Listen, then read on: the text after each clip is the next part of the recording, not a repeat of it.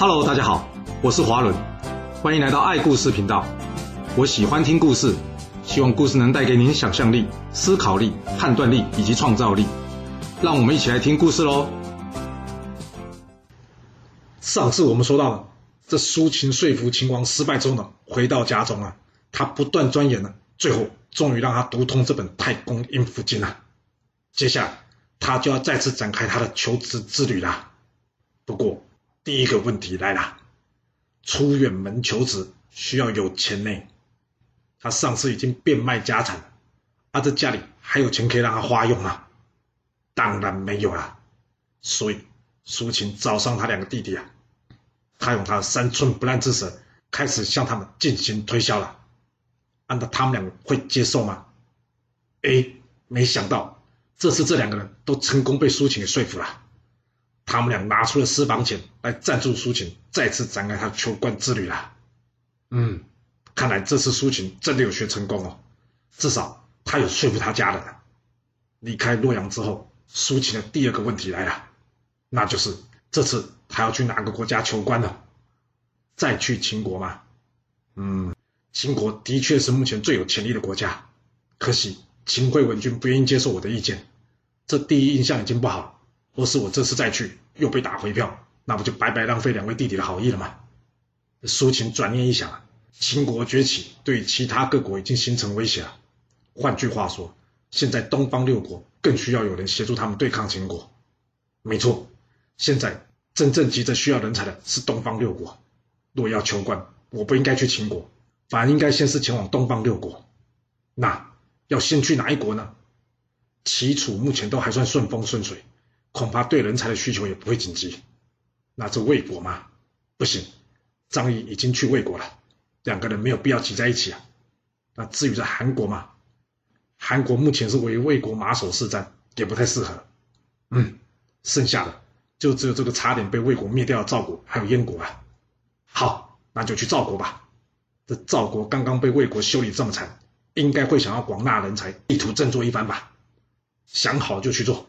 苏秦来到赵国之后呢，这时候赵成侯已经死了，赵成侯的位置传给他儿子赵肃侯，而赵肃侯上任之后呢，对国家治理则是仰仗他弟弟凤阳君。既然如此，苏秦打算从凤阳君先下手，展开他的报复了。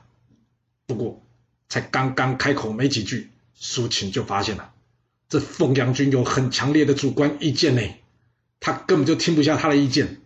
有了之前在秦国的失败经验了。苏秦知道，与其穷追猛打，弄得对方不愉快，还不如就此打住，维持表面的和谐关系啊。所以，苏秦敷衍几句之后，决定该前往燕国试试机会了。那来到燕国就会有机会吗？并没有啊，因为这燕文侯的下属根本不给苏秦见燕文侯的机会啊。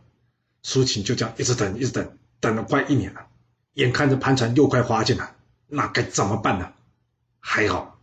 这次苏秦的嘴功有进步啊，虽然他钱快花光了，不过呢，他凭着他一副三寸不烂之舌，竟然说服了跟他同住饭店的其他旅客，怎么样，借他钱呐，让他可以继续撑着，等待着最后的机会啊。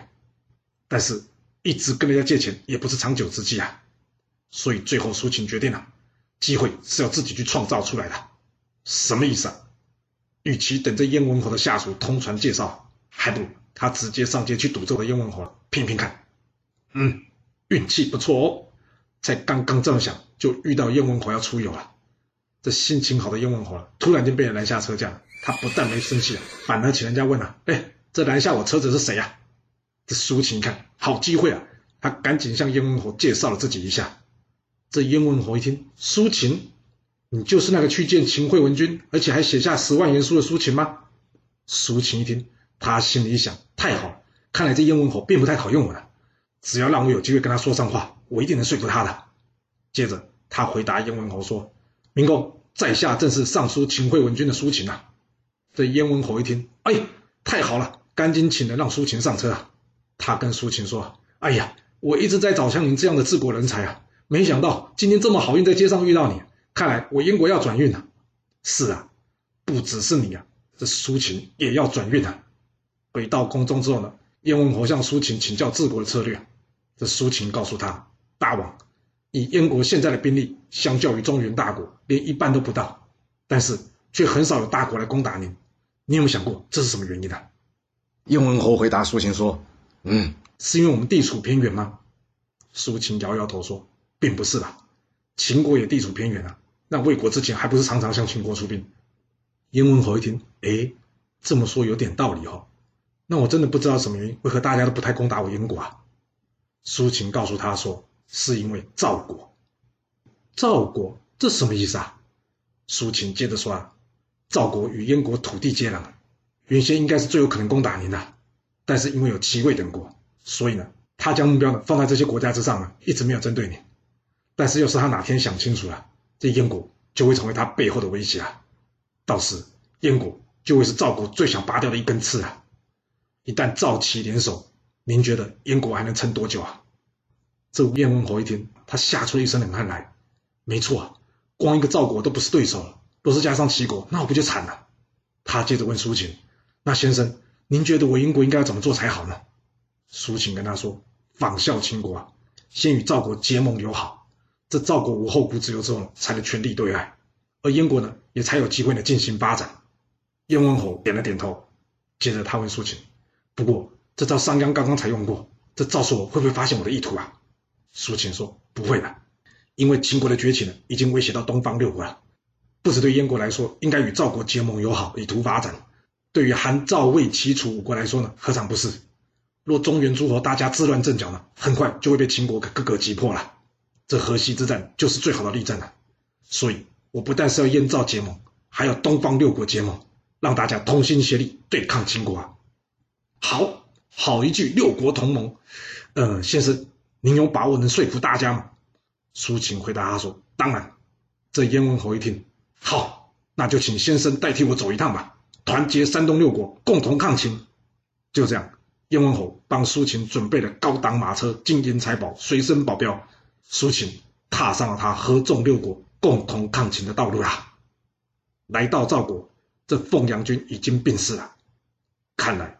苏秦似乎时代运转了，这苏秦直接面见着赵肃侯，他告诉赵肃侯，山东诸国就属这赵国最强，也是秦国最想要除掉敌人。秦国之所以没有动手，主要是因为担心对付赵国同时会被韩魏两国进攻。其实山东诸国加起来兵力及领土大于十国十倍不止，若是大家可以先携手合作解决掉秦国，那秦国将不足为惧啊！听到这，赵肃侯问苏秦。同盟固然是好事啊，但是要怎么避免大家有二心窝里反呢？苏秦说：“这简单啊，定盟的时候就说清楚，若一国背叛，其他五国进攻，闵公你想想，任何一国加上秦国，会是其他五国联军对手吗？”赵肃回听，他点了点头，没错，这样就形成了恐怖平衡了，没有单一国家敢背弃盟约。于是他决定接受苏秦的建议，并授予苏秦相印。任命他为从约长，也就是负责合众六国盟约的盟约长，负责进行合众的事宜。另外，他送给苏秦豪宅、豪车、金银财宝。真是没想到，这苏秦真的成功了。这个自残学习的错误行为，竟然成为了成功的案例，有点昏呢。接下来他就准备启程去说服这韩、魏、齐、楚等国啦。不过，正当苏秦一切准备妥当，准备出发的时候，但这时候却传来一个坏消息，什么坏消息？那就是秦魏又在河西展开火拼啦！这秦惠文君任命西首呢，也就是公孙衍为大良造，出兵攻打着魏国。而这时候呢，魏惠王已经病薨，改由他儿子魏襄王即位。魏襄王派出老将龙骨与这公孙衍决战了。这一战不像之前商鞅用的是偷袭或是诈术啊，为了证明秦国变法有成。公孙衍选择用实力与魏国一战了，他要让秦国的铁骑直接踏破这魏国五族的神话啊！此战，秦军攻陷雕阴，重创魏军，斩杀魏军四万五千人，并且摧毁魏国河西主力，然后还俘虏老将龙骨。魏国最后呢，被迫将河西之地呢全部献给秦国。至此，九十多年的河西争夺战终于结束。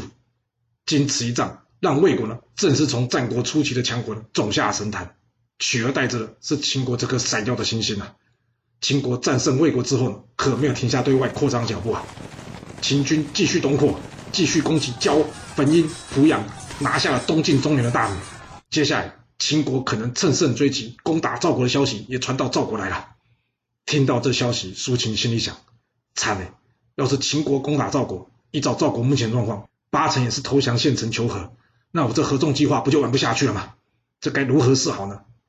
苏秦想想，啊，有了，这可能会是个解法。不过目前得先稳住局面，要是我也慌了，这赵叔侯的腰杆一定也硬不起来。没错，无论如何。我必须先撑住这个场面，不可以乱。果然，没多久，这赵叔侯跑来找苏秦了。他急忙着问苏秦说：“哎呀，这合纵还能继续进行吗？会不会得罪秦国啊？”这苏秦故作镇定的回答赵叔侯说：“明公，没问题了。秦军接连作战已经很辛苦了，说他们要来攻打赵国，我看这机会不高啊。就算他来，我也有办法处理啊。”这赵叔侯一看苏秦呢，说话说的这么稳。嗯，看来他胸有成竹哦，所以他的心也就先安了一半下来了。他跟苏秦说：“诶，要不这样，你先留在这，等确定秦国没有打来，你再展开这合纵计划好吗？”苏秦心里想：太好了，正合我意了。于是他不疾不徐的告诉赵肃侯说：“既然明公您担心，那我当然是先留在赵国了。反正这合纵大计也不差这几天，您说是吧？”这赵肃侯在谢谢苏秦之后离开。那苏秦呢？他得赶紧展开他的下一步计划了。他找来了他心腹，告诉他如此如此，这般这般，知道吗？这心腹点了点头后说：“没问题，一切按照老板的交代进行了。”接着，这个心腹呢，假扮成商人，连夜启程前往魏国国都大梁了。哎，那跑去是战败魏国做什么呢？因为这里有一个非常重要的人，一个能协助苏秦扭转战国局势的。那个人就是苏秦的同门师兄弟张仪。这话说，这个张仪呢，当初跟苏秦离开鬼谷子之后呢，他就回到自己的祖国魏国啊。那时候魏惠王还没有过世，不过张仪不像苏秦啊，苏秦还有些家底，可以协助他打扮一下。这张仪呢，只能穿着布衣呢，前往去求见这魏惠王。按你觉得，依据魏惠王的性格，他会理张仪吗？根本就还轮不到魏惠王啊！因为魏惠王下面的人早就已经将张仪这穷小子拒之于门外了，张仪压根没机会施展他那张三寸不烂之舌啊！无奈的他只好回到家中了，带着他老婆，然后前往楚国去试试机会了。那在这里要先打个岔，这魏惠王跟魏襄王的故事啊，由于在《史记》中记载的事件开始时间呢，与其他史书记载有些出入，所以呢可能会有些混淆。不过这是历史考据的问题啊，我们是说故事的，就先不管这问题了。而魏惠王在过世之前呢，还有另外一个故事，就是他当初呢，让他儿子呢跟着庞冲一同前往这赵国去当人质啊。这庞冲不想去啊，因为他知道一旦离开权力中心之后，这人言可畏啊，早晚会被这魏惠王给疏远了。不过魏惠王呢，坚持要他去，于是呢，他就说了个故事给魏惠王听。什么故事啊？就是非常有名的成语典故“三人成虎”啦。这故事的大意是呢，在大街上突然间有个人说老虎来了，那你会不会相信呢？当然不会信了，那但是当第二个人也说有老虎来的时候，你可能就信心动摇，对不对？最后呢，当第三个人再说老虎来的时候，你就有可能会相信了。这个故事呢，就是比喻什么？谣言再三重复啊，也可以让人信以为真啊。啊，那魏惠王真的会三人成虎吗？啊，就是会呀，不然怎么会有这成语呢？那我们继续回来说这张仪吧。张仪来到楚国之后，他投身在这朝阳君的门下做食客。这食客呢，又叫做门客，换句现代的话来说呢，就是贵族们的私人顾问啊。而这些顾问会的东西呢，五花八门，有的会学动物叫，有的呢擅长跳舞，当然了，更多的是功夫高手以及能出谋策划的人啊。这门客的数量呢，某种程度呢，也是在展现贵族个人的实力啊。这张仪来到朝阳区这边啊，他连立功的机会都还没有，但是倒霉的事情却发生了啊！什么倒霉的事啊？那就是楚威王啊赐给朝阳君一件无价之宝，什么无价之宝？就是和氏璧啊！这和氏璧既然不见了，啊不见就不见了，关张仪什么事啊？就是关张仪的事啊！不过在说这件事之前，我们要先将时间镜头飞回到春秋时代，回到这块无价之宝和氏璧诞生的年代啊！相传这和氏璧呢，是一位叫做卞和的人呢。他在楚国金山之下所发现的一块璞玉，简单来说，就是还没有切开来看的石头啦。这卞和发现这稀世珍宝之后呢，赶紧拿过来献给当时的楚王楚厉王。这楚厉王看什么东西啊？就一块石头，都不知道你那边高兴什么。于是呢，他叫专门的人员来检查一下这块石头。经过这专家检查之后，嗯，的确是一块石头。哇，好大胆子啊！竟然敢欺君！所以呢，这楚厉王下令啊，斩断这卞和的左腿，让他好好警惕一下。啊，那卞和有乖乖听话吗？并没有啊。后来楚厉王死掉之后呢，这卞和想，嗯，或许可以再试一试。于是呢，他有拿这块璞玉呢去见这楚武王。听出问题来了吗？还没。仔细想一想，没错，大王换人了。但是检视这个玉石的专家有换人吗？这楚武王再次请这个专家前来检视这块石头。这次这个专家仔细看了很久。接着，他大叫一声：“哎呀！哦，难道他发现这是一块稀世珍宝了吗？”想太多。他跟楚武王说：“嗯，这块石头很眼熟，哎，我想起来了，我之前看过它。”哇，什么跟什么？楚武王一听，拿块之前被鉴定为石头东西来送给我。哦，我要是信了你，把它收下来，那不就被人家骂猪头？来呀，给我砍断这卞和的右腿，让他给我回家好好警惕一下。就这样。卞和失去了两条大腿，失去两腿的卞和，因为行动不便，再也无法向楚王献上这块璞玉了。不过他还是有他艺术家的坚持啦。他认为这就是一块稀世珍宝，怎么可以让他埋没于世呢？所以他想尽了办法，想要证明这块璞玉的确是个无价之宝。然而，即使想了好久，他也想不出方法来。最后，难过的他只能流下眼泪来。诶。我很想打个岔，难道他不能将这石头先磨掉一小块，证明里面有玉吗？这点我是真的搞不懂，可能要请知道朋友在留言区给大家补脑一下。反正就是呢，这卞和无计可施了，那怎么办呢？没办法，就哭喽！啊，哭到眼泪都没了，眼睛都流出血来了。这一旁的人问他：“你两条腿都没了，你就真的那么想要这奖赏吗？”卞和跟他说：“我不是想要奖赏。”而是难过这块稀世珍宝将被埋没于世啊！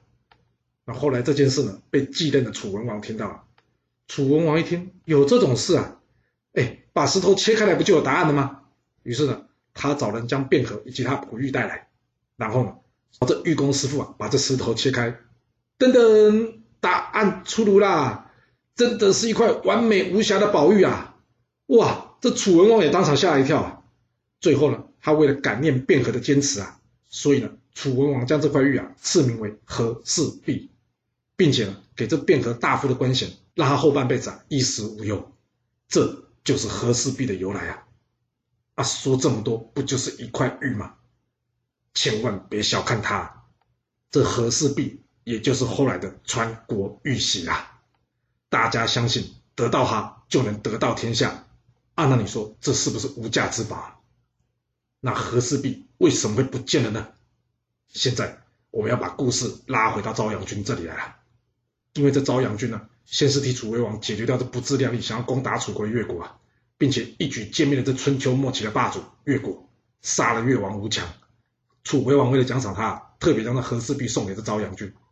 正因为这是稀世之宝，所以平常朝阳军呢都是将这和氏璧随身携带。啊，既然随身携带，那怎么就会不见了呢？因为这一天呢，他跟他上百号的门客一同出游来到这湖边，那大家玩的正开心的时候啊，这时候有人建议他将那和氏璧拿出来献宝一下。这朝阳君二话不说，立刻从他的藏宝箱中拿出这块宝玉，交给大家轮流传阅。然而就在这个时候，突然间有大鱼从湖中跳了起来，接下来哇，一群鱼啊跟着跳，由于这景观实在太特殊了，一时之间呢，大家都好奇的挤过去看。而就在此同时呢，轰隆一声，朝阳君一看，哎呦，打雷了，天边的乌云就快来了，看来是要下大雨了。所以呢，他叫大家赶紧收拾收拾，准备打道回府了。然而，就在这收拾的同时，大家发现，哎，和氏璧怎么不见啦？啊，那刚刚到底是传到谁的手上啊？由于大雨将至啊，照样军饷，哎，反正不会不见啦，所以呢，大家先回去吧，回到家中再找吧。不过很抱歉呢，回到家中，没有人承认自己是最后一个拿到这和氏璧的人呢。哦啊，那不就是稀世珍宝不翼而飞了吗？那该怎么办呢？这时候有人小小声的跟朝阳君说：“明公啊，我看张仪这穷酸样啊，又不知道还有什么才能，我想这家伙的心是最大的。有没有搞错啊？穷就一定会偷东西哦？这什么神逻辑啊？但是朝阳君信了。”他把张仪抓过来问话，啊，那张仪会认吗？啊，根本不是他做，他怎么认呢？那怎么办呢？接下来就是屈打成招了。这朝阳军呢，派人鞭打张仪啊，把他打个半死。但张仪呢，矢口否认自己有偷这和氏璧啊。他告诉朝阳军啊，所谓抓贼要抓赃啊。这朝阳军既然无法从张仪身上搜出赃物，那怎么办？也只好先放了他。这一旁同情张仪的人啊。将这被打了半死张仪啊送回家中，那老婆一看吓一大跳啊！哎呀，怎么搞成这个样子啊？他老婆流着眼泪跟他说：“老公，算了吧，我想我们或许没有当官的命，我们回家种田就好了。”听到他老婆这么说，张仪回头看看他老婆，然后问他说：“老婆啊，你可以帮我看一下我的舌头还在吗？”他老婆被他这么一问啊，又哭又笑的说：“到这时候你还耍嘴皮啊？你的舌头还在啊？”张仪跟他老婆说。那就没问题啊，舌头就是我的本钱了。只要本钱还在，当官这门生意我就有办法继续下去啊。这半年之后，张仪身体康复了。他想，嗯，朝阳君不相信我，那就一定不会用我了。于是他又带着他老婆回到魏国了。没错，回到魏国，刚好苏秦也派了一个人前往魏国。那张仪的命运会从此改变吗？还是张仪会有更多的劫难呢？这故事会如何的发展呢？我们到下次才能跟各位说喽。好了，我们今天就先说到这。若喜欢我的故事，要麻烦您记得动动你的手指，给我五星评价，或是点赞、订阅、追踪以及分享哦。当然，也欢迎您留言分享你对这一集的想法，或是你也可以请我喝一杯咖啡或是饮料，让我有持续创作的动力。其实历史就是顶层阶级的生活记录，了解顶层阶级的思考逻辑以及做法方式，我们就有机会改变自己的未来。谢谢您来听我说故事，我们下次再见喽。